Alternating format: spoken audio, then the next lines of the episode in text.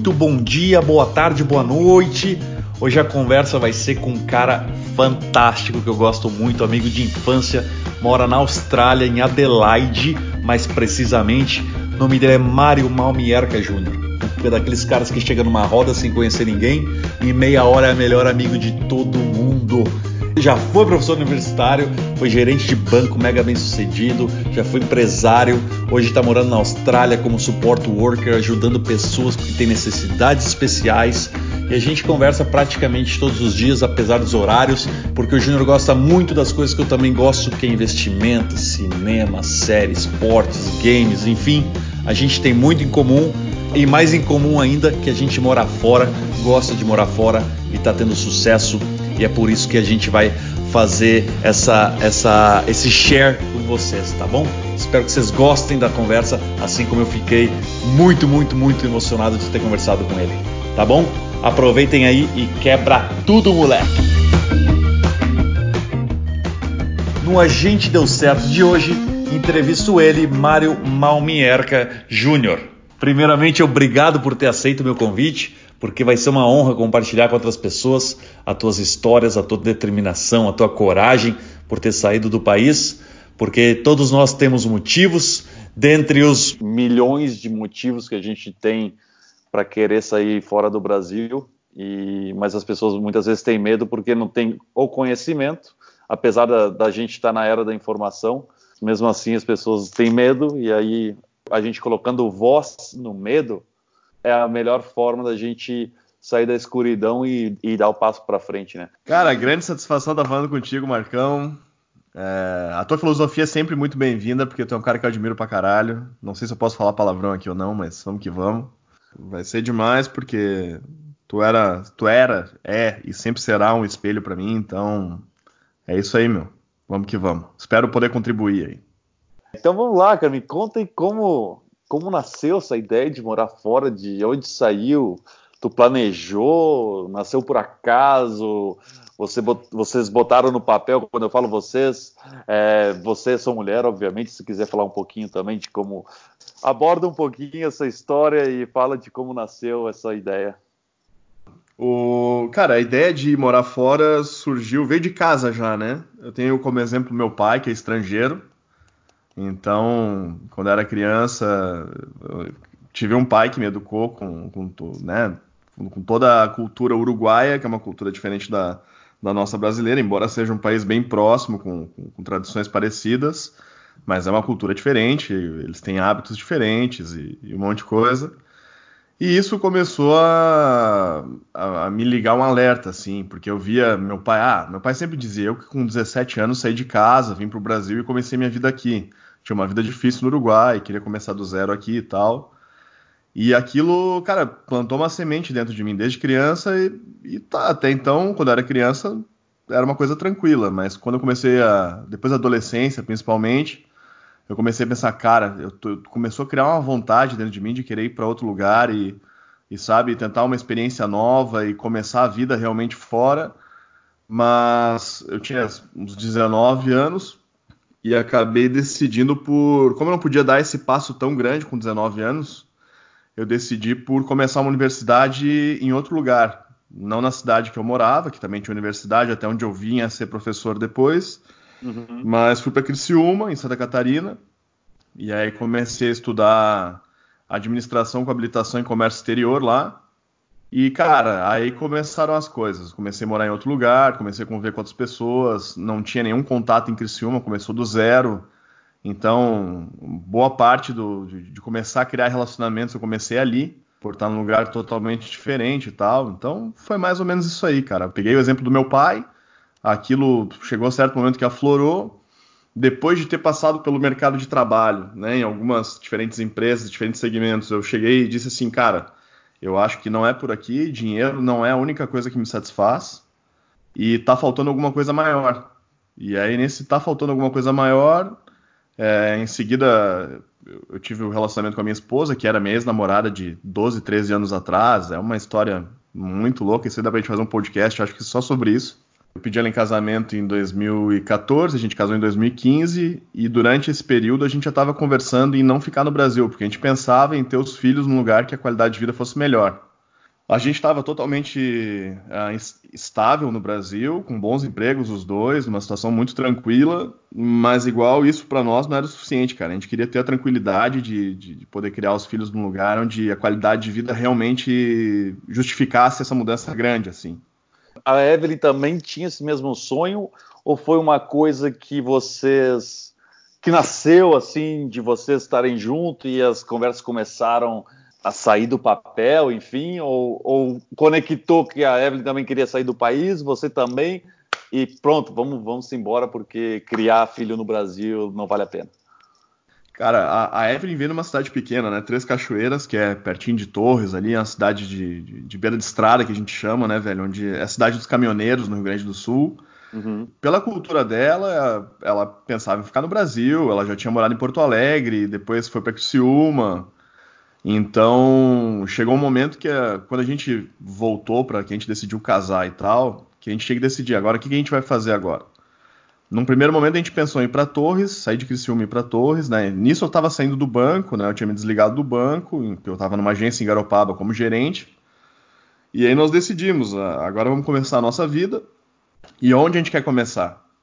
Eu já tinha até feito um teste para trabalhar na RBS em Criciúma, porque eu, caso ela me dissesse, ah, vamos ficar em Criciúma, eu já queria ter alguma coisa encaminhada, já tinha passado no teste e ia começar a trabalhar lá. Uhum. Então, mas ela me disse, não, eu quero ir para Torres, deu, beleza, agradeci a oportunidade na RBS e acabei indo para Torres, onde eu comecei trabalhando no Senac, depois entrei na Ubra, e aí dando aula nessa situação e tal, algumas consultorias na área, de, de na área empresarial, né? Uhum. Eu que fui incentivando, assim, eu tinha muito. Era uma época que eu tava pensando muito em ir pro Canadá, eu tava vendo o blog daqueles irmãos Prézia. Tu era um cara bem sucedido no Brasil, tu dava aula para universitários, tu era gerente de banco, você investia, você investe o dinheiro até hoje, mas que que teve alguma coisa que te deu um clique assim, tipo assim, cara, deu, vou embora. Por exemplo, violência, enfim, educação, que você quer dar uma educação melhor para seu filho, enfim, me conta. Eu acho que o ponto principal né, nessa mudança toda foi que a gente viu que a gente tinha dois bons empregos. É, a Evelyn começou a dar aula também na, na universidade, na pós-graduação.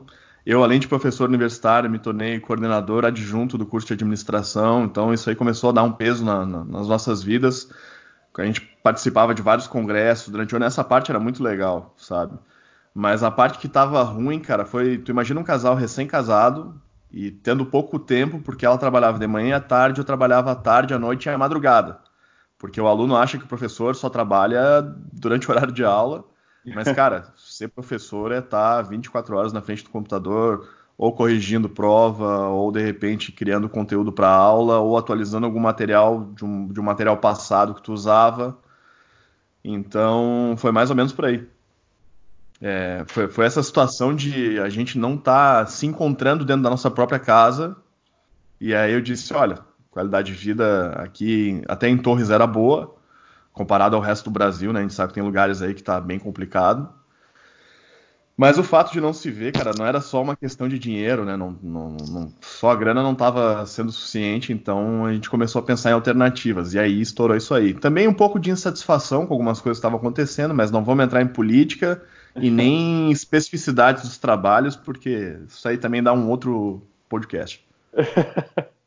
Cara, isso é, é legal de você ter tido essa esse insight antes mesmo do, porque muitas vezes o casamento nasce fadado ao fracasso porque as pessoas não se dão conta que a vida delas profissionais acaba estragando o relacionamento, né? E eu eu acho fantástico que vocês tiveram essa essa ideia além de inteligente, uma ideia que, cara, tá dando continuidade na família, né?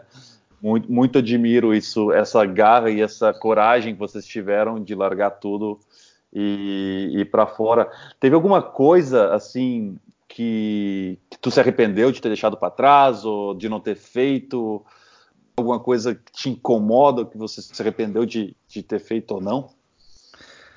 Na verdade, tem uma coisa que a gente deixou no Brasil que a gente se arrepende um pouco, sim, que é a nossa cachorrinha, a Brahma, ficou lá, né, cara? A gente tem um bulldog francês que ficou, acabou ficando com o meu sogro. E isso a gente sentiu um pouco, porque era bem complicado trazê-la para cá. E como é um voo muito longo, ia ser muito delicado de ela passar horas e horas mudando de avião, esperando em aeroporto.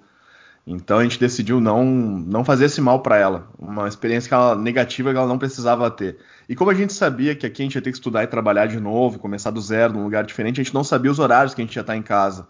Então trazer um, sabe, teu animal de estimação para cá, o bichinho que é tua família, para passar por problema, não, não quero desejar para um, aquilo que eu mais gosto, o animal que eu mais gosto, o que eu não desejaria para mim, entendeu? Então isso aí atrapalhou bastante, assim, esse fator de, de, de, de, voo, de mudança de aeroporto, tudo isso aí a gente disse, não, melhor deixar aqui. Mas a gente sabe que ela tá bem lá com meu sogro, então de vez em quando meus pais pegam ela, minha irmã também, então eles dão uma volta, um dia fica com os avós, outro com os outros avós e, e vamos um, que vamos. Um dia com a tia, coisa boa. É, assim vai, velho, assim vai. Cara, tem uma pergunta que eu, eu me faço essa pergunta muitas vezes, se tu tivesse solteiro hoje, é, solteiro há, há, cinco anos atrás, há três anos atrás, há dois anos atrás, mudaria teu plano, teu projeto de mudar de, mudar de país? Não, cara, eu acho que o projeto em si não mudaria. Para mim, isso era uma coisa que estava muito latente, assim, era uma coisa que eu queria fazer logo, assim, que, que tava pulsando, sabe? Uhum. E acho que nesse sentido não ia mudar, mas que ia mudar quando eu chegasse aqui, cara, porque tu chegar sozinho num lugar, tu tá numa situação sozinho num lugar novo, sem ter alguém do teu lado, batalhando contigo. Quando tu casa bem, aí até tô elogiando a patroa nesse sentido, uhum. tu tem uma, uma pessoa que tá batalhando contigo, então tu, todo, toda a parte difícil que tu vai passar é dividido por dois, então fica mais fácil de absorver. Mas sozinho, cara, a, a peleia é braba provavelmente eu viria, mas com certeza passaria por muito mais dificuldades do que a gente passou, assim. Eu acho que ia ser bem mais difícil. Um apoia o outro, né? Total, total. E, é, e a família, né, cara? Eu, eu sinto. É, todas as vezes que eu me mudei de país, eu mudei solteiro e eu acabava voltando porque eu sentia muita falta da família, dos amigos, mas a última mudança casado muda completamente o cenário, né? Porque tu, tu, tem alguém que ama, que você ama, que você sabe que te ama, do seu lado, isso faz uma diferença no teu dia a dia. É, é, é que nem você falou, é, é, latente, né? Sim, e até voltando à pergunta anterior, né, que tu tinha dito sobre como é que foi desligar, né, isso aí para outro lugar, se eu desliguei, se ficou alguma coisa Tirando a Brahma, claro, a família, os amigos, aquela questão toda, apertar o desligar foi muito fácil, cara. Porque tendo minha esposa me apoiando e acreditando na ideia, e sabendo que a gente estava indo para um lugar melhor, porque, claro, eu dava aula, dei várias disciplinas, mas dentre elas eu dei administração pública. Então o que, que eu fazia? Quando chegou um momento que eu já estava decidido a viajar para fora, eu tentava estudar cases de cidades que deram certo no mundo e tentava ver isso e, e já aproveitando a aula que eu estava dando, que era um case legal para os alunos estudarem em sala de aula, eu já estava vendo o lugar que eu ia morar. Então eu passei cases como de Melbourne, que foi uma cidade nove vezes eleita a melhor cidade do mundo para se morar, que até então era o primeiro lugar que a gente iria. E depois cheguei em Adelaide, que era a quinta melhor cidade para se morar no mundo. Então estamos no top 10 ainda, tá, tá tudo tranquilo, né? Estamos morando bem. Como você chegou nesse processo de seleção? Teve mais alguma coisa que, que você fez, por exemplo, é, língua, cultura? Tinha muito brasileiro, se não tinha? É, qual era o custo? Teve, você criou alguma planilha, alguma, alguma, algum acompanhamento? Ou foi mais pelo pegar as 10 mais e, e criar um, um, um critério pessoal baseado nisso? Cara, dentro das 10 mais a gente tem vários países, né? Uh, tem o Canadá, Austrália, se eu não me engano, Luxemburgo tá também, uh, Áustria, tem, tem, alguns lugares. Então, ah, o uh, que, que a gente fez? A gente começou, principalmente eu, né, cara? Porque eu sou, nessa parte eu fiquei viciado em ver vídeo, em consumir conteúdo e, cara, era dia e noite vendo isso. Aliás, noite não tanto, porque eu tava trabalhando, mas durante o dia eu procurava ver bastante material sobre isso para ter mais noção de como de como chegar no lugar, como é que ia ser e tal. Mas teve um fator que foi quase que determinante, que era a questão assim: se o lugar não tem como imigrar ou a imigração é muito complicada, esse lugar vai ser descartado. Pode ser o melhor lugar do mundo para se morar. Como no caso, eram alguns da Europa, que era bem complexa a imigração, e a gente já saiu do Brasil definido que a gente não ia voltar. Quer dizer, a gente nunca sabe o dia de amanhã, mas definidos a tentar uma imigração num lugar novo, sabe? Criar raízes num lugar novo. Uhum. Então, nesse ponto de vista aí, né, olhando por essa ótica, uh, foi aí que a gente decidiu que a Austrália era um, era um país com bastante oportunidade e o Canadá também. E aí foi come... a gente tinha considerado a Irlanda, mas a Irlanda é mais complicado para imigração. Então a Irlanda foi descartada também. E aí ficamos entre esses dois.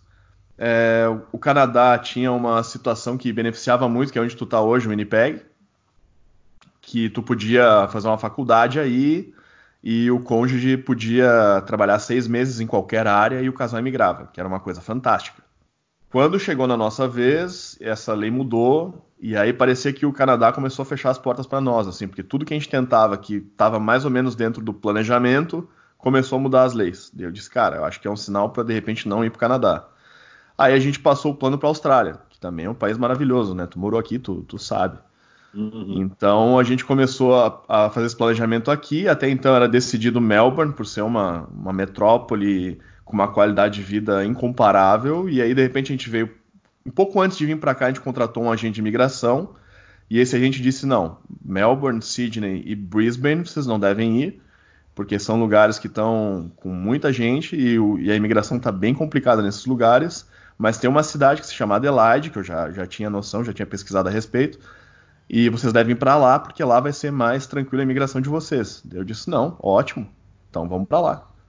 E aí a gente mudou os planos para cá, a gente chegou num, num, sábado de madrugada com aquele jet lag violento. E aí acordamos, eu lembro que a gente acordou de madrugada, uh, sem ter o que comer, assim, basicamente, porque era duas da manhã e tá tudo fechado.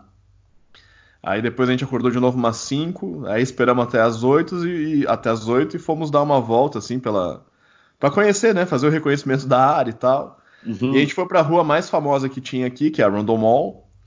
E na Rondon Mall a gente viu que não tinha ninguém, simplesmente uma deserto. Num domingo de manhã eu disse, cara, onde é que a gente tá? e os vídeos, tipo, era só australiano detonando Adelaide, dizendo assim, não, tá indo para Adelaide por quê? Adelaide é o fim do mundo. Adelaide não sei o que, eles têm um preconceito com Adelaide aqui, que não se justifica, porque a cidade é animal.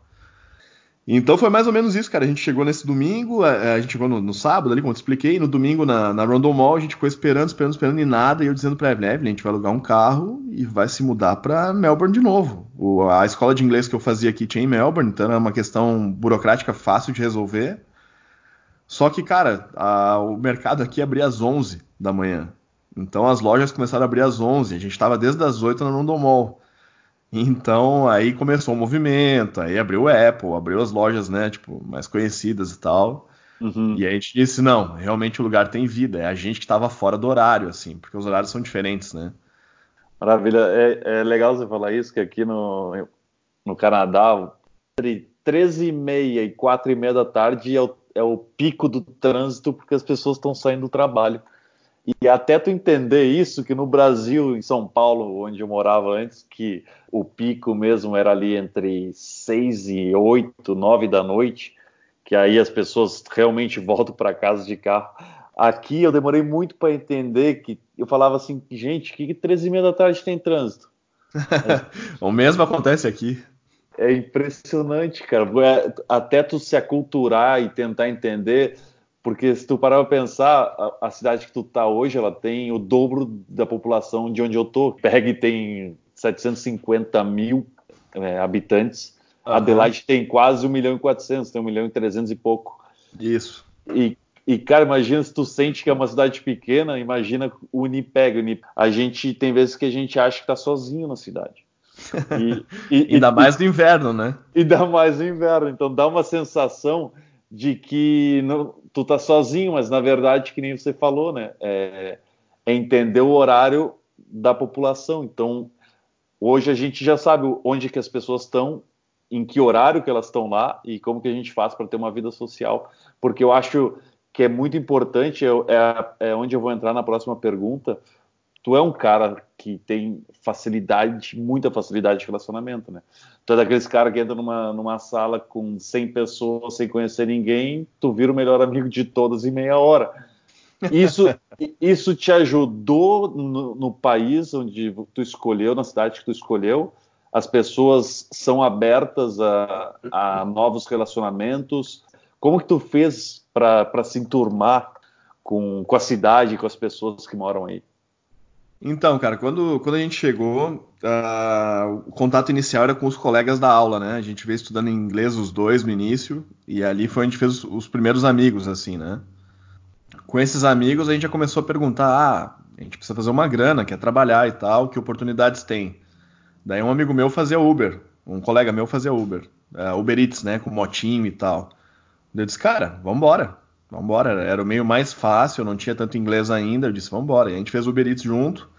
Ah, e no Uber Eats conheci um monte de outras pessoas, até porque tem bastante latino aqui. Por, por meu pai ser uruguaio, eu falo português e espanhol, então tava em casa. E a amizade com. No, no, início foi com brasileiro total, né? Com latinos no geral.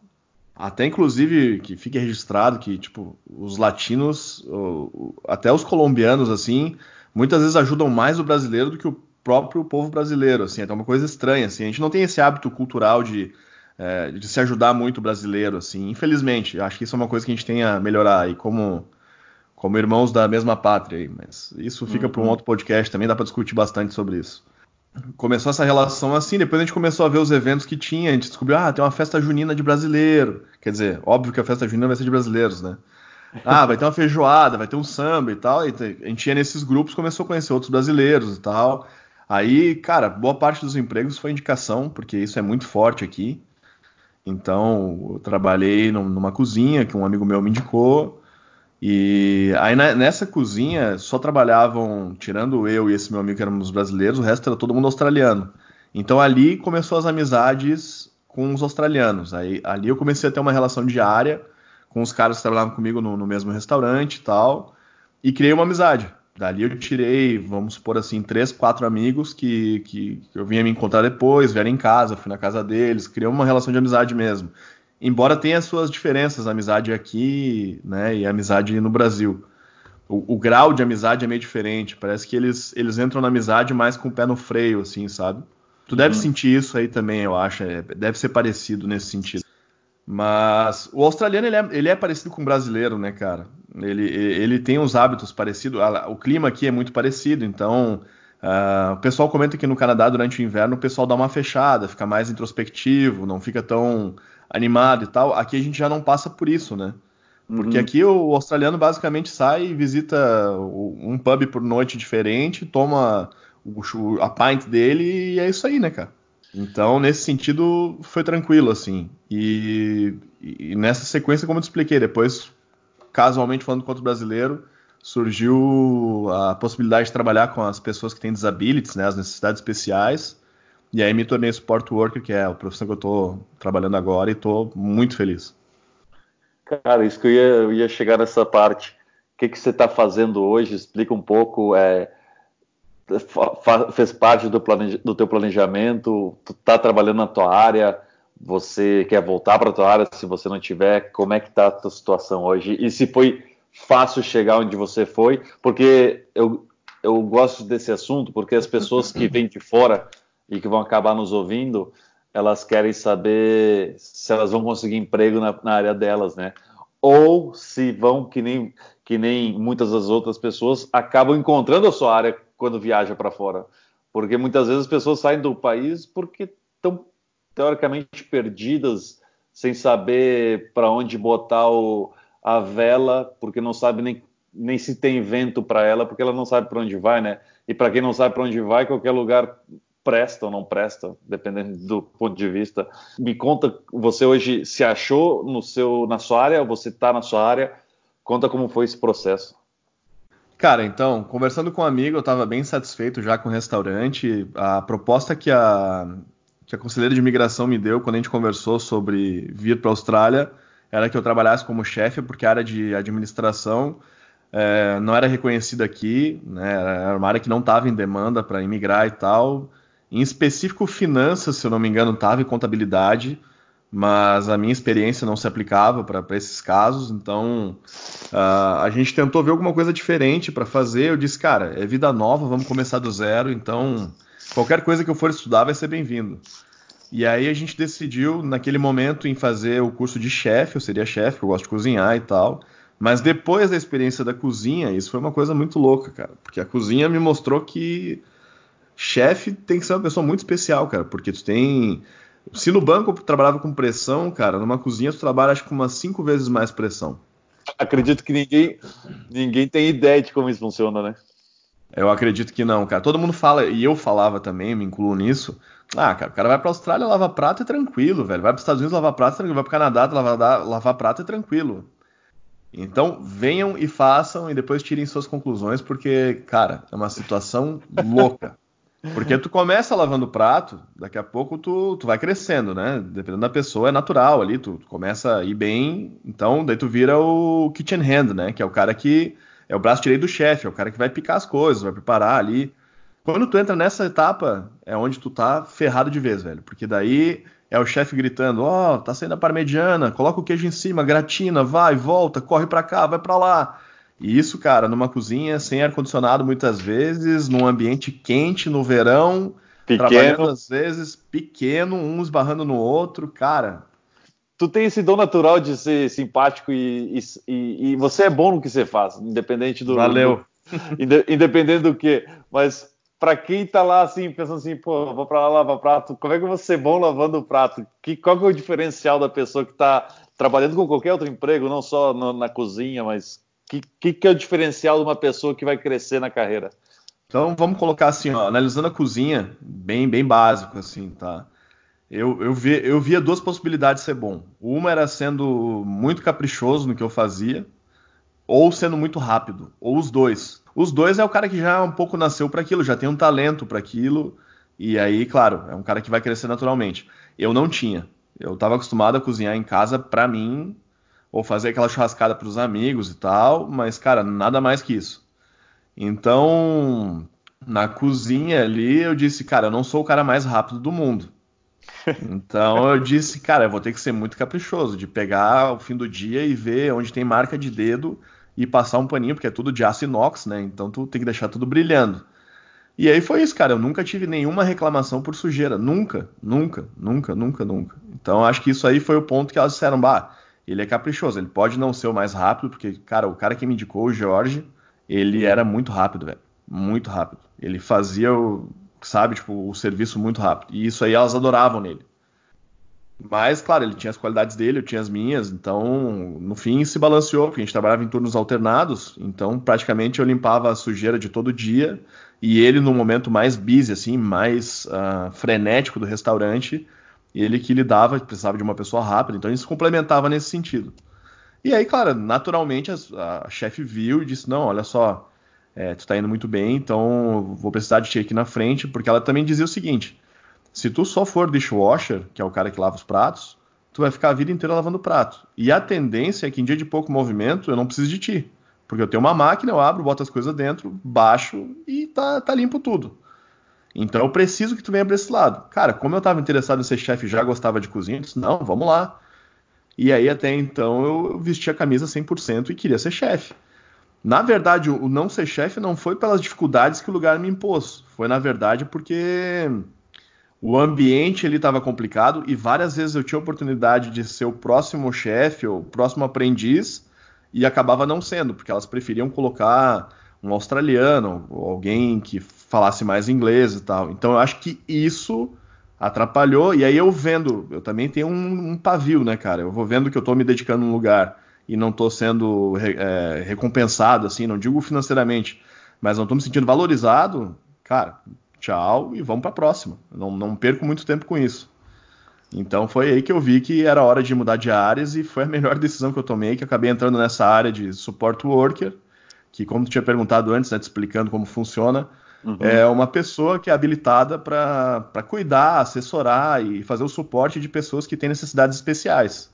Isso vai desde autismo, a depressão crônica, a pessoas que têm algumas síndromes raras, a pessoas que têm síndrome de Down.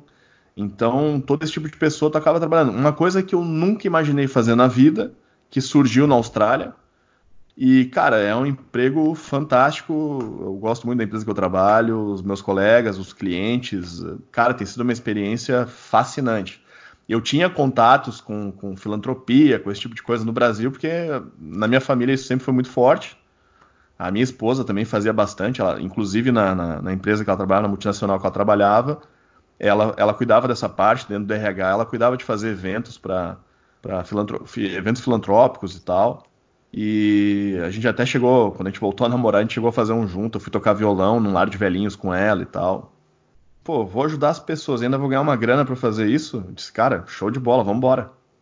E aí entrei na área e aí foi, cara. Tá indo, graças a Deus. Sobre perspectiva de futuro, cara, talvez eu tenha que mudar de áreas, porque qual é o nosso foco? Imigração. E aí, dentro da imigração, essa área hoje é uma área um pouco complicada de migrar, então a gente vai ter que buscar novos áreas. Né? Então a gente já está estudando novas possibilidades. Maravilha, cara. Pô, peguei duas mensagens fantásticas da tua, da tua resposta. A primeira é que não é fazer o que ama, né? É amar o que está fazendo. Isso isso dá para ver claramente que você está amando o que está fazendo, e eu acho que é esse o primeiro diferencial para se destacar. O segundo, que eu achei fantástico, é você se apegou em pequenos detalhes, cara. Você conseguiu ver num ambiente pequeno, de muita pressão, onde você ia se destacar fazendo algo diferente, e, e que isso serve para qualquer outro emprego, né, cara? olhar para o que tu está fazendo e dizer assim, meu, como é que eu posso ser melhor nisso? Como é que eu sou um melhor é, motorista de Uber? Como é que eu sou um melhor é, lavador de prato, seja lá o que for o trabalho que você faz? Como é que eu sou um melhor engenheiro? Como é que eu sou um melhor administrador, gerente de banco, diretor de empresa? O que, que vai fazer teu diferencial? E esse detalhe eu achei fantástico. E por último isso, né, cara, saber onde, quer, onde tu quer ir, né? Eu acho que as pessoas que estão fazendo qualquer coisa na vida sem saber qual que é o próximo passo, eu acho que elas não, não se entregam 100%, né? E eu acho que é por isso foi o que eu peguei da tua resposta, que por isso que tu faz as coisas bem feitas, porque tu sabe que aquilo ali é temporário. O, o que tu planeja tá logo ali. Aproveitar um gancho aí, Marcão, é que tu falou agora que é temporário ficar por baixo. Cara, o ficar por baixo aqui culturalmente, tanto aqui quanto aí, não existe, né? E não me entenda errado, ficar por baixo, eu quero dizer abaixo da tua expectativa. Sim, sim, não sim, que, sim. Não que seja um emprego baixo, mas assim, abaixo do que tu, do que tu quer. Tu quer ser, que, nem no exemplo do restaurante, você falou, quero ser o chefe. Cara, tu sabe que para ser o chefe tu tem que aprender tudo que vem antes do chefe, né? Que o chefe provavelmente sim, sim, passou, passou pelo mesmo passo a passo que tu passou. E eu acho que é isso que te move, né? Que nem quando tu entra numa empresa de estagiário, tu olha para o diretor, para o CEO, tu diz assim, cara, eu quero ser aquele cara. E é isso que te move, porque tu sabe que o, o estagiário também é temporário. Depois você vai ser promovido a assistente, vai ser temporário, depois vai ser analista, depois vai ser o gerente, depois vai ser o, o gerente regional, enfim. Ter essa mentalidade vencedora de saber que aqui, o que tu tá fazendo é temporário e tu vai dar o máximo para aquele temporário seu, seu melhor, eu achei fantástico a tua resposta. Muito, muito, muito, muito sensacional. Cara, você até hoje no Canadá, eu, tô, eu tava fazendo uns cálculos com a Dani esses dias, eu tô quase 10 anos morando fora, incluindo todos os países que eu morei. E, mas o Canadá, cara, há cinco anos que vai fechar agora. Até hoje, pelo menos uma vez por mês tem algo que me surpreende e, ao contrário do Brasil, me surpreende positivamente, muito positivo. Como, por exemplo, o respeito que as pessoas têm com o tempo dos outros, o, o quanto que elas respeitam o tempo delas, o quanto que elas respeitam as regras e as leis. Isso até hoje me surpreende. Tem algo aí que eu vou chegar na pergunta, tem algo aí que te surpreende até hoje que, que mais te surpreendeu no início? O que, que, te, que, que ainda te surpreende? Que, como que é aí as coisas? Cara, a primeira coisa que me surpreendeu muito é a burocracia, mas, cara, a burocracia que nasceu para ser burocracia, não a burocracia do Brasil. Uhum. Então as coisas fluem. Tu vai, vai, vai, comprar um carro, tu compra o carro, em 15 minutos o carro tá no teu nome. É uma coisa que não existe no Brasil. Não, tu não tem que autenticar documento, não existe um cartório para autenticar documento. Então, completamente diferente, cara. No Brasil a gente tem umas, umas micromáfias que a gente tem que ir lá pedir benção para cada uma delas antes de fazer qualquer coisa. Aqui não existe isso, velho. Outro ponto que é bastante diferente é o poder que o dinheiro tem, né, cara? A inflação aqui é uma coisa que é praticamente nula e o teu dinheiro vale muito. Então, se tu analisar de um ano para o outro, as coisas dificilmente mudam de preço, cara. Então isso é fantástico. Enquanto no Brasil, um saco de feijão às vezes muda de, sei lá, é, 20, 30, 40, 50, 80% em meses. E outro fator que é bem interessante aqui, cara, que assim, assim como aqui é aí, é a situação de receber por hora, né? O salário por hora, cara, é uma coisa que tu diz assim, qualquer coisa que tu vai pensar em comprar, tu diz assim, bah, mas isso custa um terço da minha hora, isso custa metade da minha hora, isso custa três horas de trabalho, aquilo custa dez horas de trabalho. Cara, isso é fantástico. Eu acho que só não fazem isso no Brasil para as pessoas não terem a, a má impressão e a triste realidade de saber que o salário delas não vale nada, cara. Depois, na época de Uber Eats, eu deixava a chave da moto na moto, cara, e ia entregar a comida. Claro que não intencional, às vezes tu esquecia, até porque eu não era a, habituado com moto. E voltava, tava a chave e a moto inteirinha, cara. Era uma moto nova. É, esse tipo de coisa marcou muito, sabe? O respeito que eles têm aqui com, com como eu tava te falando antes ali, é, tu é dishwasher, kitchen hand, o que for, tu é pintor, tu é pedreiro, o que for, não existe diferença aqui. E muitas vezes o cara que é um cleaner, por exemplo, que é o faxineiro do Brasil, esse cara recebe a mesma coisa do que um cara que está começando no mercado como advogado, como engenheiro, como o que for, cara. Então, isso é outra coisa e para eles não tem diferença. Eu tenho amigos aqui, australianos, que os caras têm, tipo, uma casa de, sei lá, 700 mil dólares, os pais vivem super bem, têm bons carros e tal. O cara tem um carro do ano de 94, trabalha como garçom no restaurante. E o que, que, ele faz, cara? Ele viaja o mundo inteiro nas férias, porque a grana que ele ganha como garçom no restaurante serve para ele realizar os sonhos dele, cara. Então é uma vida tranquila. E isso vem muito da cultura do australiano, que eu adoro, velho. Que é uma coisa que, que começou a me tocar. É, é legal a gente sempre estar tá preocupado em crescer e onde a gente quer chegar, é legal.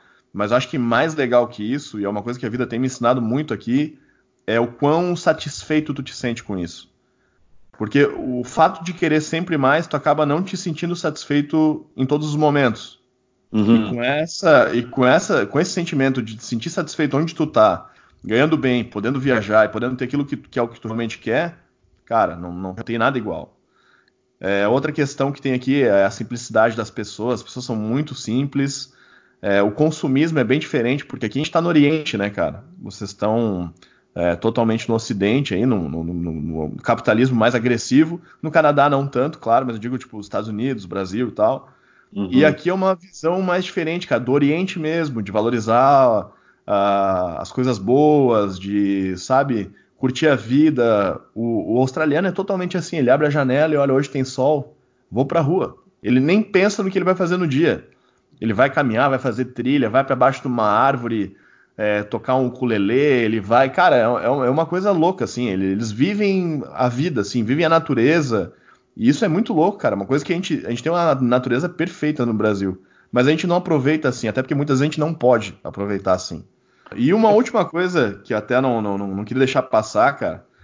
No Brasil, tu compra um produto e tu quer devolver, cara, é bom outro ser amigo de alguém, outro tu saber o código do consumidor de cabo a rabo, porque senão tu não vai pegar tua grana de volta, ou pelo menos um voucher com crédito para poder gastar.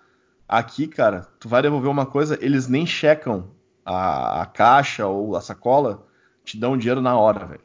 Então, praticamente o cara tá testando, comprou aqui e não gostou, ótimo, tô te dando teu dinheiro porque eu quero que tu gaste aqui de novo. Eu fazia muito comparativo com o Brasil, hoje eu não faço mais, eu simplesmente vivo e vivencia o dia a dia canadense, porque é isso que eu gosto. Até porque se for comparar, são dois planetas completamente diferentes, né? Não, e é difícil de explicar. Eu, eu tinha muita dificuldade de explicar para as pessoas o que era um cartório e para que, que servia. Porque no, no, no Brasil tu está tão acostumado com cartório que lá faz parte do teu dia a dia. Tu, tu, e tu nem se dá conta que ele é inútil. No fim das contas, ele é, ele é uma entidade inútil, que não, ele não te agrega em nada, muito pelo contrário, ele só te tira tempo e dinheiro, principalmente o tempo, né? Eu lembro claramente até hoje que a primeira pessoa que eu expliquei, ela falou assim, mas por que as pessoas não se acreditam umas nas outras? e eu falei, sim, exatamente por isso. Tem uma coisa que eu queria voltar na, na pergunta, numa pergunta, porque muito brasileiro que eu conheci aqui, que eu conheço, ele se auto-sabota. É, como é, vou, vou, explicar e, e, como que é a, a, o auto-sabotagem que eu vejo muito.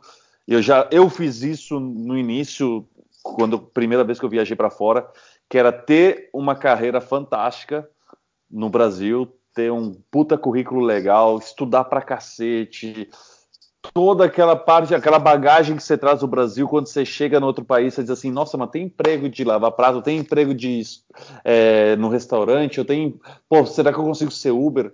Mas as pessoas elas se auto-sabotam mesmo sem tentar aplicar na, na área que elas já atuavam e que elas eram boas. Você, Sim. você vê isso nas pessoas, você viu isso em você, é, você já se auto-sabotou, botou na tua cabeça, ah, meu inglês não é tão bom, nem vou tentar, ou ah, o currículo dos caras é muito melhor que o meu, ou ah, aqui não aceitam meus currículos ou minha experiência. Você se, você já se, já se viu nessa situação? Ou você já viu pessoas nessa mesma situação? São coisas diferentes, cara. Tu, tu, ter, tu saber que tu tem que abrir mão da tua profissão porque ela não vai te dar imigração hoje, e tu não tentar alguma coisa na área porque tu não acredita que tu tenha os requisitos básicos para tentar aquilo ali. Eu, sendo bem sincero, não tentei nada na área, mas eu sabia que com o meu inglês não dava, cara. A área de gestão sem inglês, é, tu tentar vender uma coisa sem ter inglês, como é que o cara vai te entender, entendeu? Então a nossa área exige muita coisa. Tem coisas que, que seria mais fácil de, de mostrar e tentar, e tem coisas que não, assim, então é, é, complicado responder isso aí, cara, mas eu, no meu caso, no nosso caso, né, incluindo a minha esposa, a gente veio sabendo que a nossa experiência não era válida aqui, que o país não precisava disso nesse momento. Então a gente se dispôs a começar uma vida do zero. Então a gente nem buscou assim, ah, vou tentar alguma coisa. Até porque, por exemplo, se eu fosse tentar ser professor universitário aqui, o nível de exigência deles é que eu tenha um, um mestrado de pesquisa ou um PhD. Claro, estão protegendo o mercado deles também, né? Justo, justíssimo. Eu não vejo nenhum problema nisso. Uhum. Então, essa seria uma exigência. E a outra seria que, se eu preciso do IELTS 7 para migrar, eu precisaria do 9 para poder dar aula. Assim. É, para que, que eu vou insistir numa coisa que é extremamente complicada se eu tenho uma forma mais inteligente e mais curta de conseguir resolver isso através de um outro curso, e, cara, me dando o luxo de conhecer áreas novas. Talvez se eu tivesse trabalhado na minha área, eu nunca teria sido support worker e teria a felicidade de realização que eu tenho agora. Que é, que é legal, cara, de morar em outro lugar, assim. Tu acaba trabalhando com coisas que tu não imaginava trabalhar e tu te identifica com coisas que tu não esperava. Tu tá sujeito a isso. Na verdade, você está colocando um tijolo num degrau, usando a tua bagagem que você, experiência que você já teve. Ou seja, você vai, vai subir o degrau muito mais rápido porque você não está começando do zero, você está começando do zero na profissão, mas você já tem uma bagagem de experiência que vai te fazer crescer muito mais rápido. Sim, então, muitas sim. vezes a, muitas vezes a autossabotagem. Eu te fiz essa pergunta porque quando, cada vez que a gente vai conversando, no meio das tuas respostas, eu vou tendo umas lembranças e recordações das épocas que. Eu, a minha primeira viagem com 19 anos, que eu fui para a Austrália, inclusive, eu lembro de que eu estava numa balada junto com um monte de brasileiro. A gente estava fazendo muita bagunça na balada. E um cara que era gerente comercial nos convidou para ser vendedor. Eu lembro do israelense me olhou e disse assim: Cara, vem trabalhar comigo, não me interessa o teu inglês. É o teu talento vendedor que ele viu isso na gente naquela bagunça da balada. E ele falou: É isso que as pessoas compram. Elas compram a empatia que tu vai ter com elas. E eu lembro que aí, obviamente, a gente aceitou, né? Porque a gente estava muito louco na balada, e no outro dia a gente disse, nossa, cara, a gente tem que trabalhar hoje. Eu acho que a gente aceitou um emprego ontem à noite. E a gente foi trabalhar, e eu lembro na primeira semana, eu olhei para ele e disse assim, meu, você explicou tudo aqui, como funciona, os produtos e tal, mas eu não, não faço ideia do que tu tá falando. Ele falou assim, cara, você decorou que o, o, o treinamento? Eu falei, decorei. Então só fala. Aos poucos tu vai entender e as pessoas vão comprar de tipo que elas não estão entendendo. Só tem que deixar claro que tu tá vendendo alguma coisa e elas vão comprar de tipo ou de pena ou pelo teu charme e pela empatia. Foi aí que eu entendi que a sabotagem, ela, ela não deve ser uma barreira. O, o talento que tu tem na área que tu trabalha, ou que tu atua, ele vai aflorar independente do trabalho que tu faz. É, cara, uma vez que tu que tu tá em, tipo, formado em administração, no que for, tu passa a ter uma visão crítica muito diferente do que tu tinha. Então, cara, mesmo que tu não trabalhe na área, por exemplo, tu entra num restaurante, tu olha que alguma coisa tá errada no restaurante já começa, bah, mas o gerente tá errando porque ele podia ter pedido para aquela pessoa ali tá fazendo isso, alguém já podia ter vindo atender a gente, já podia ter dado as boas-vindas, explicado como é que era a casa, e tu, e tu começa a montar esse, é, é, essa consultoria mental que tu faz ali em 5 segundos, só passando o olho em como tá o lugar, sabe? Esse, é, esse raio-x que tu faz no lugar, e isso vem totalmente da, do teu background, da, da, do teu conhecimento ali, que mesmo que tu não trabalhe na área, isso não morre. Cada, dentro da minha empresa, eu já cheguei pro, pro, pro dono da empresa e disse: é, meu background é em gestão e tal, então eu preciso te dar algumas dicas, porque tem algumas coisas que a gente pode melhorar. E aí tive canal aberto para chegar para eles e dizer: olha, tal coisa eu faria assim, tal outra eu mudaria e tal, e me abrir se ele quisesse uma consultoria. Não tem como tu deixar passar uma oportunidade dessa, tá vendo que uma coisa não tá bem e tu sabe como tu pode ajudar a melhorar. Então, só pegando esse teu gancho aí, porque eu lembrei disso agora. Juninho, você voltaria? Você volta para o Brasil? Como é que tá teus planos hoje? Os planos hoje continuam sendo praticamente migrar. É, a gente se adaptou muito bem aqui. A imigração aqui é mais complicada se tu for comparar, por exemplo, com o Canadá. Várias vezes já, já conversei contigo sobre isso. Uhum. É, volta e meia a gente cogita ir para o Canadá, que é um país tão bom quanto aqui, então tem suas diferenças mas é, é um país tão bom quanto aqui. Hoje eu não consigo me ver voltando para o Brasil.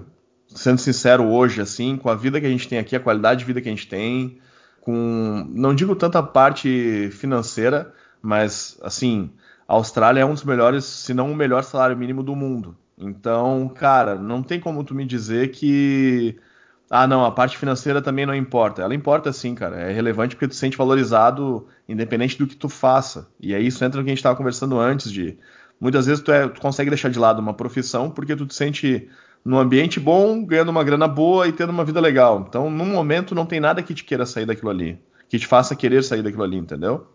Então, nessa questão de voltar para o Brasil, cara, eu não consigo enxergar. Inclusive, se eu pudesse fazer uma projeção assim, eu pretendo imigrar e depois trazer os meus pais para cá. Eu, sabe que eu fiz essa pergunta para Dani esses dias, que a gente é muito feliz aqui no Canadá, a gente ama o país e a gente tem zero chances de voltar alguma vez para o Brasil para morar de volta. Obviamente, a gente ama ir para o Brasil de férias porque é um país maravilhoso para férias. Mas eu falei para ela, tá bom, e se eu te der 5 milhões de dólares, que você voltaria? E a resposta na hora foi não. É, não é o dinheiro que move, né? As pessoas. Eu acredito muito que o que move as pessoas é, é se elas são felizes nos lugares, no lugar onde elas vivem. Porque independente do, do tamanho da cidade, se você não está feliz, não adianta ter, não adianta ter muito dinheiro morando morando na melhor cidade do mundo, se ela não está te satisfazendo, não adianta você não vai, você não vai estar tá feliz continuando lá, né? Se eu te desse 5 milhões hoje, você voltaria? Cara, voltar definitivamente eu acredito que não. Mas tendo um pouco de conhecimento em investimentos e tendo sido professor de economia durante uns quatro anos, eu aplicaria muito bem essa grana, provavelmente abriria um, algum negócio que me permitisse ficar um tempo no Brasil, um tempo aqui, que eu pudesse ir para os dois. Pelo menos para aproveitar a parte boa do Brasil, quando tivesse começasse a sentir aquele gostinho de da parte não tão boa, voltasse para cá, então alguma coisa assim. Eu, às vezes eu paro para pensar nisso, assim, ah, aqui é uma maravilha, é uma maravilha. Mas, cara, se a gente pudesse ficar um pouco mais de tempo com a nossa família no Brasil, também seria uma coisa boa. Nossa. Então, e como a gente tem uma veia empreendedor, né, uma veia de empreendedor que é muito forte, cara, se conseguisse criar um negócio que a gente conseguisse estar tá lá e estar tá aqui, sendo a nossa casa aqui, porque eu, eu não consigo mais imaginar a minha casa sendo lá, então ia ser uma coisa fantástica, cara. Poder passar um pouco mais de tempo lá, mas já te digo, tipo, seis meses aqui, seis meses lá, eu acho que eu não conseguiria, assim. Talvez três meses lá, nove aqui, alguma coisa assim.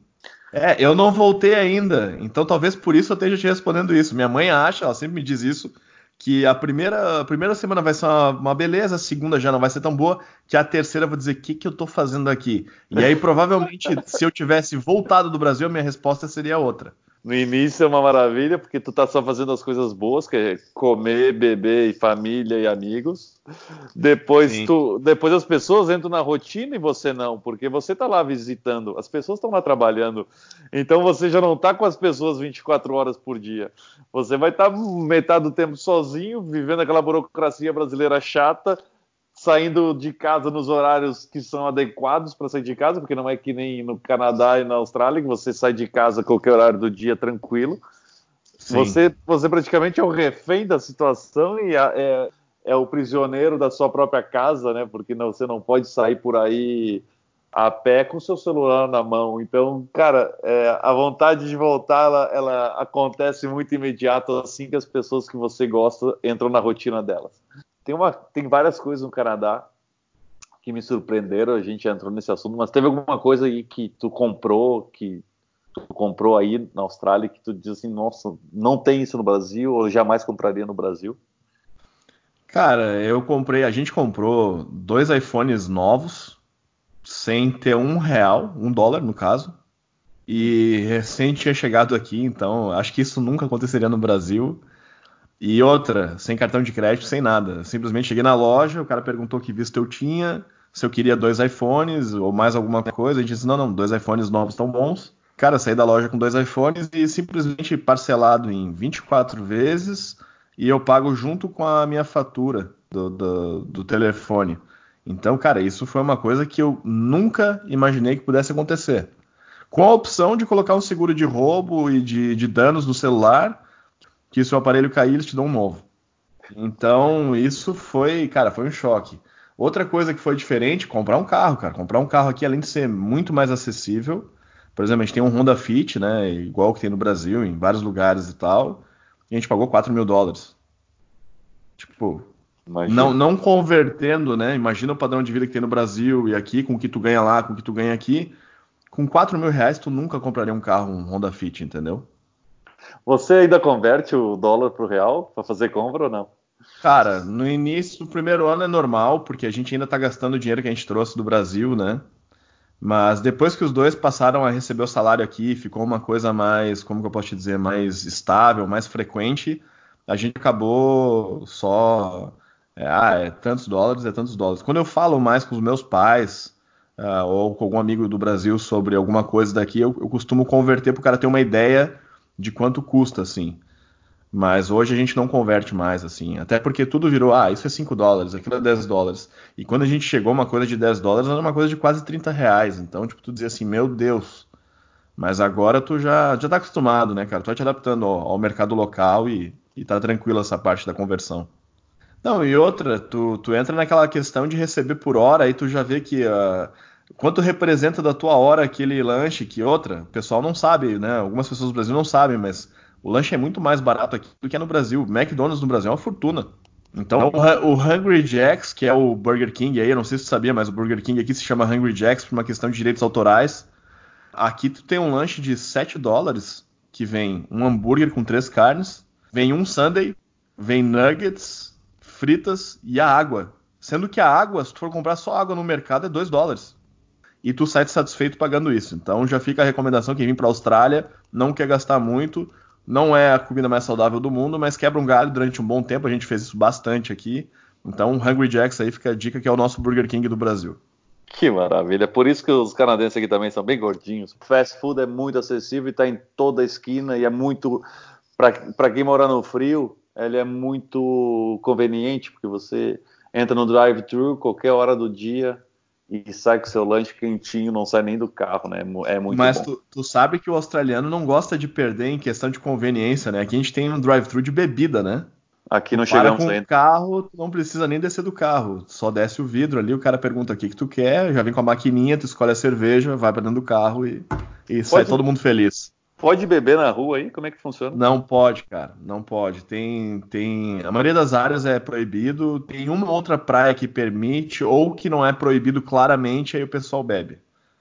O que a brasileirada faz aqui, eles, eles têm uma. Aquele jeitinho brasileiro, eles tentam colocar aqui também. Então uhum. o pessoal liga pro consulado e pede uma autorização pro cônsul, dizendo que eles vão fazer uma festa e tal. E aí o cônsul não pode dar essa autorização, mas ele não pode proibir. Então eles têm a, o, número do protocolo dessa ligação. Se vir algum oficial, o pessoal diz: ó, oh, teve protocolo aqui, a gente conversou com, com o oficial e tal, e foi autorizado. E aí até hoje nunca, nunca teve nenhum problema nessa área. Cara, tem alguma coisa que você mudou no seu dia a dia morando aí? O, o britânico, de um modo geral, que é o povo que deu origem aqui, né? Uhum. Ele é muito correto, cara. Ele é muito. É isso, é isso, tu vai por aqui, é aquilo ali. O que tá no contrato é o preto no branco que a gente diz no Brasil, né? É, então, é, o que tá na lei é o que tá na lei deu. Não, não tem volta, não tem jeito, não, não tem o que fazer. Então, isso me afastou um pouco dos brasileiros atualmente. Não que todo brasileiro faça isso, tanto é que eu tenho vários amigos brasileiros que continuam sendo amigos, uhum. mas criou mais uma. acabou criando uma empatia com o pessoal daqui, né, velho? Porque uhum. eles eles têm essa coisa de fazer o certo. Cara, esses dias eu tava indo pra aula e tinha na frente da, da corte, da Suprema Corte, aqui onde são julgados os principais casos e tal, uma carteira que dava para ver que tinha bastante dólar dentro, embaixo de um carro. E aí eu passei e um cara já tinha visto ela. E ele ficou parado na frente do carro e eu passei, ele me olhou, cara, o que eu faço? Tem essa carteira aqui. Eu disse, cara, não me leva mal, não sei o que te dizer. De repente larga na corte ali, que eu acho que é o melhor lugar para deixar, e ou deixa aí, porque, cara, muita coisa que tu deixa no lugar que tá, a pessoa volta, pega e tá ali ainda. Tu, tu vai no shopping, caiu um tênisinho de uma criança que tá no colo da mãe. Ela pode andar o shopping o dia inteiro. Quando ela voltar, o tênis vai estar no mesmo lugar, cara. No máximo, se não tiver, vai estar no lugar onde as coisas perdidas ficam. A gente soube de um caso de um pessoal que era blogger aqui e tal, e estavam fazendo um vídeo, se não me engano, em Gold Coast, algum lugar assim, e perderam a GoPro, cara, era uma GoPro nova. E aí tá, perderam a GoPro e tal, o cara foi na, foi na polícia, registrou, disse, olha, perdi, tava num parque, assim, assim, assim. Quando eu voltei não tava no lugar que era pra estar, tá, daí o guarda anotou tudo e tal. Passou 15, 20 dias, eh, ligaram para ele perguntando qual era o endereço dele em Gold Coast, porque eles tinham localizado a câmera do cara e estavam mandando para ele, e ele não teria custo nenhum para receber, tudo ia ser arcado pela polícia. Então são, bah, cara, são exemplos como esse que te dizem assim, vale a pena ganhar 5 milhões lá ou tu acha que ganhando o que tu ganha aqui e tendo um exemplo como esse, será que não vale mais? Teu filho crescendo com um exemplo como esse, não é um exemplo legal para ele ter? Cara, e, e foi, quais foram e, ou qual foi o teu maior aprendizado desde que você chegou aí? A cultura deles é uma cultura muito parecida com a nossa. Uh, o aprendizado em si foi muito fácil porque por essa proximidade de cultura. Eu não digo, claro, eles, eles são britânicos, né, cara? A gente não pode esquecer disso. Então, entre britânico uhum. e português tem uma distância violenta. Mas eu digo, eu digo no sentido de é, eles são um pouco mais animados, mais festeiros, gostam de tomar cerveja. Se a gente acha que a gente bebe no Brasil, porque a gente bebe cerveja lager no Brasil geralmente, né? Uhum. Tirando agora que tem as artesanais e tal, aqui eles só tomam IPA. É IPA, é Pale Ale, cara, então para ficar alcoolizado aqui, para nós brasileiros é muito mais fácil, porque o índice alcoólico, da, o teor alcoólico da, da, cerveja é muito mais alto. Os caras se divertem, velho. Eles tomam bastante trago, curtem a vida, fazem muita coisa. E isso acaba te lembrando um pouco o Brasil. Embora, tipo, duas da manhã não tem mais balada nenhuma, não tem mais festa nenhuma, tu vai na festa na casa de alguém, é, dura duas, três horas da festa, tem hora para começar e hora para acabar, que eu não acho ruim, muito brasileiro reclama disso tu, como dono da casa, tu pode te organizar, tipo, ah, não, terminando a minha festa aqui, eu vou, no, vou na casa da minha mãe, eu vou jantar com a minha esposa, vou fazer alguma coisa. Uhum. E tu não uhum. fica na obrigação, porque, tipo, quando o brasileiro se junta aqui, cara, é mais ou menos assim, ah, vamos fazer um churrasco? Vamos. O pessoal chega às 10 horas, pra quem é gaúcho, toma um chimarrão, toma uma cervejinha, começa o churrasco, termina o churrasco, faz um sambinha, do sambinha já chama uma pizza da Domino's de noite para fazer, né, aquela... Depois vem mais vodka de noite, mais cerveja, e, cara, essa festa termina de madrugada. Só que para a cultura deles isso é uma coisa que não existe, velho. É, eu acho que eles não conseguem aguentar outra pessoa que, tipo, dentro do, do ciclo de amigos deles, tanto tempo com, a, com, o pessoal em casa, assim, bebendo. Não, tipo, é duas, três horas a gente bebe junto, pega só o ápice da galera, assim, todo mundo curtindo mesmo. E o pessoal vai com aquela vontade embora de, de quero mais, mas é isso aí. É mais ou menos assim que funciona. É, é o respeito ao tempo, respeito ao, a privacidade das outras pessoas também, né? Eles respeitam total, muito. Total, cara, total. outra coisa que foi totalmente diferente é a questão do horário. Eu tenho amigos no Brasil que eu convidava para o meu aniversário, que os caras diziam, tá, velho, teu aniversário começa às 8, beleza. 9, 9 e meia eu tô chegando. Cara, aqui isso não existe. Se tu chegar ao 9, 9 e meia num lugar, o cara acha que ele nem abre a porta pra ti aqui, velho. Então, é, é, aqui se tu marca às 8, 10 para as 8, vai estar todo mundo na frente da porta esperando às 8 para bater na porta e entrar. Então, isso é outro aprendizado, assim. Não que eu tivesse hábito de me, de me atrasar, mas eu passei a respeitar muito mais o horário, assim, dar mais valor para isso. Que no Brasil a gente não dá tanto valor para quem é pontual, assim e tal. Embora, claro, no, no, geral, assim, não é um hábito do brasileiro. Tanto é que eles falam que eles vão pro Brasil, tu marca com o brasileiro um horário, ou quando chega numa empresa que tem muito brasileiro, os caras dizem, não, mas não é horário do Brasil, é horário da Austrália, tá? E aí já fica, tipo, evidente que os caras sabem que a gente não dá muito valor pro horário. É engraçado você falar isso, porque o primeiro aniversário da Dani, ela marcou, eu não lembro qual foi o horário, mas vamos dizer que foi às 8 da, da noite. E exatamente isso, cara, da 10, 20 para as 8 já tinha gente na porta. Eu falei, cara, a gente nem tomou banho ainda. A gente, a gente que é o anfitrião tá atrasado. E é, é um aprendizado, né? Que é uma coisa que a gente devia nascer de berço, né? Que é respeitar o tempo dos outros. Porque quando sim, você se atrasa, sim. você está atrapalhando a vida dos outros, não a tua, né? Total, total, cara. Gente, tem tanta coisa pra gente mudar, cara, porque a gente pode melhorar assim que. E, cara, que conselho daria para quem está querendo ir para fora, querendo ir para Adelaide, Austrália, enfim? Se você tivesse o conhecimento que você tem hoje, o que, que você diria para o Júnior há dois anos atrás, antes de sair do Brasil? Cara, é, é complicado porque vai ser um conselho bem clichê. Tá? Então é, é junta grana e estuda inglês. Não tem como fugir disso, cara. Não tem como fugir disso. Talvez eu dissesse assim. Uh, até tu me perguntou, uma das primeiras perguntas foi o que, que mudaria se eu fosse solteiro. Talvez eu tivesse vindo antes para cá. Porque uhum. solteiro tu não tem a responsabilidade de estar dividindo a vida com outra pessoa e de estar tão preocupado se tu vai ter dinheiro num caso assim ou, ou, ou em algum outro caso. Se é solteiro, cara, não, não perde muito tempo, te joga vem e arrisca. Eu tenho amigos que têm vindo e arriscado, isso vai um, po um pouco contra o meu princípio de planejar as coisas, mas ao mesmo tempo é, beneficia, cara, porque a imigração é uma coisa muito complicada. Para quem vem que quer imigrar mesmo, às vezes está no lugar certo, mesmo sem estar tá tão planejado, te favorece. Tipo, é o caso, se eu tivesse ido para o Canadá em 2015, 2014, provavelmente em um ano e meio, meio ano, um ano, eu já seria residente e, e estaria lá feliz e tal. Mas hoje eu estou aqui, que também estou extremamente feliz. É, se for uma pessoa mais conservadora, que quer planejar com calma e tal, cara, estuda bastante inglês e junta bastante grana, porque a grana dá uma diferença violenta. A conversão no início, ela é bruta, é uma coisa que vai te dar um choque grande. Seria né, né nessa base aí o conselho que eu daria. Cara, como eu queria ter te ouvido a primeira vez que saí do país, que eu lembro quando acabou meu plano com a homestay, que eu, eu tive duas semanas de homestay. Na, semana, na terceira semana, cara, que eu fui morar na casa, numa casa de dois quartos com 12 brasileiros, eu lembro que eu tinha 117 dólares no bolso. E eu olhei pro baiano que, que, que é o mesmo baiano da história anterior, eu olhei para ele e falei assim, uhum. cara, eu acho que eu preciso trabalhar. eu tô eu acho, eu acho, eu tava na dúvida ainda. pra te ver como. Tem um comediante brasileiro, gaúcho, inclusive, que ele fala: a vida não tá nem aí pro teu planejamento, mas muitas vezes o não planejar funciona também, né? É verdade, é verdade. Isso eu tenho comprovado muito aqui e tenho um, um amigo aqui que, cara, ele veio totalmente desplanejado, se é que tem a palavra desplanejado. Veio sem grana, veio para estudar seis meses de inglês, tá até aqui até agora. Ele já tá como professor numa academia de taekwondo, vai ganhar a academia dele, que é de uma rede grande aqui, então ele foi dando o jeito dele para conseguir conquistar o que ele queria aqui, tá, tá indo do jeito dele. Muito do que a gente planeja assim e faz, no meu caso, no teu tem dado certo, e, e, e eu acredito que na maior parte das vezes deu certo, porque a gente é alguém que vai e faz. A gente não fica só no planejamento.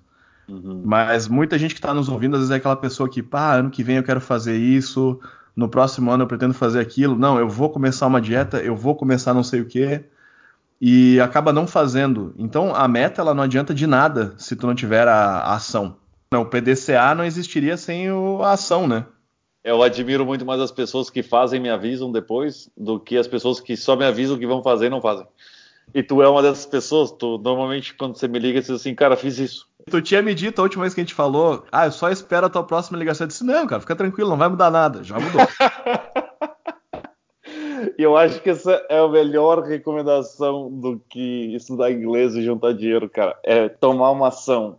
Isso aí você fez, né, cara? Você é uma pessoa. Você, isso é gente que faz, né? Você é, é um, é um bom nome é bom. bom nome de podcast. Cara, falando em nome de podcast, tu tá com um podcast fantástico aí chamado Sem Piloto Automático. Fala um pouco desse projeto aí. Então tá, para quem quiser seguir já, antes de eu explicar, é sem piloto automático, número 100 mesmo, 100, piloto automático. Tudo junto, em todas as redes, a gente tá lá. Cara, a ideia surgiu. A gente falou antes, né? Pô, fui empresário, fui professor universitário, fui gerente de um banco, cara, fui consultor, fui corretor de imóveis, fui um monte de coisa, cara muita, muita coisa me mostrava que às vezes o caminho que tu tá levando ou a grana que tu tá ganhando com aquilo não é o, o, principal resultado que tu quer ter. Tu quer ter uma satisfação naquilo. E às vezes tu tem bloqueios para ter essa satisfação. Então, o que, que são os bloqueios? Bloqueios, tipo, a sociedade, de um modo geral, te bota numa forma. Tu, uhum. Por exemplo, tem, tem, atividades que a gente costumava, costumava dar em sala de aula que eu pedia para os alunos criar alguma coisa e a criação era praticamente a mesma em todos. E, e, essas coisas, cara, que a sociedade vai te colocando na forma, te coloca nesse piloto automático. Então, qual que é a ideia do, do, do podcast? É justamente sair desse piloto automático, é desbloquear a cabeça, desbloquear a mente, sabe? Ficar aberto para um monte de coisa que pode ter de, de, de, diferente na tua vida e viver tranquilo, cara, viver. Simplesmente preocupado com satisfação de viver. Autorrealização, entendeu? Fugindo de é... rotina, de hábito cotidiano, dessa mecânica social, de, de tudo isso aí, entendeu? Que, que, que, vem a seguir aí? What's next? Cara, a seguir vem um curso novo. É, vamos trabalhar com decoração de interiores. Já é uma área que, tipo, os meus pais têm, sempre tiveram muito forte essa questão da decoração em casa, embora nenhum dos dois seja arquiteto, mas eles têm muito bom gosto, assim, eu sempre peguei várias coisas com eles, assim, de dicas nessa área, e gosto, nasci gostando muito disso também, então, até seria um curso que eu faria aqui, talvez arquitetura, uma área que eu acho muito legal. Mas também não sei se precisa o curso de arquitetura, porque isso é uma outra coisa que até a gente vai abordar, no, já vendendo de novo sem piloto automático. Se é necessário tu fazer uma universidade inteira para ter um trabalho que tu quer. Daqui a pouco tu não precisa disso. Que é uma coisa que a sociedade te impõe, igual ter a casa própria. Será que tu precisa ter a casa própria? É melhor ter a grana investida e alugar um lugar. Então, tem esse tipo de coisa que a gente vai discutir. Então, o que vem depois é isso aí, cara. É algum curso, provavelmente esse na área de decoração, que possibilite a imigração, que é o nosso foco aqui, né, cara? E depois disso, cara, eu vou dizer que nem o céu é o limite, porque tem várias ideias, até te incluindo em, em boa parte delas. Então, não dá para parar, cara. Vamos que vamos. A, gente está em dois países que precisam de gente e além de precisar de gente, a gente tem o destaque de ser empreendedor, de ter essa veia diferente, de, de pensar toda hora o que, que a gente podia, como a gente pode ser mais criativo em alguma coisa. E eu acho que gente como a gente, voltando para aquele nome do podcast, faz muita diferença em lugares assim. Porque, tipo, se a gente for falar de criatividade, claro que tem criatividade local, tem. O australiano é criativo, o canadense deve ser criativo, mas eles não passaram os desafios que a gente passou para chegar onde a gente está. E uhum. eu acho que esse é um diferencial do brasileiro, e isso não digo só nós dois, qualquer brasileiro passou por situações que eles nunca, ter, nunca passaram. Então, com certeza, a gente pode ser tão criativo ou mais que eles. Eu acho que é isso aí que a gente vai deixar aqui como resultado, como uma obra final, quando a gente partir dessa para outra. Maravilha, mais uma vez, obrigado por, por, ter aceito o convite. Foi uma conversa, como, como eu te falei, que a gente ia conversar, que era planejado fazer 40 minutos, estamos aí uma hora, uma hora e meia já conversando e e o negócio flui porque é gostoso, né? Valeu, Marcão. Obrigadão por tudo aí. Foi uma grande satisfação e sucesso no, no podcast que só vai, com certeza. Valeu. Abraço.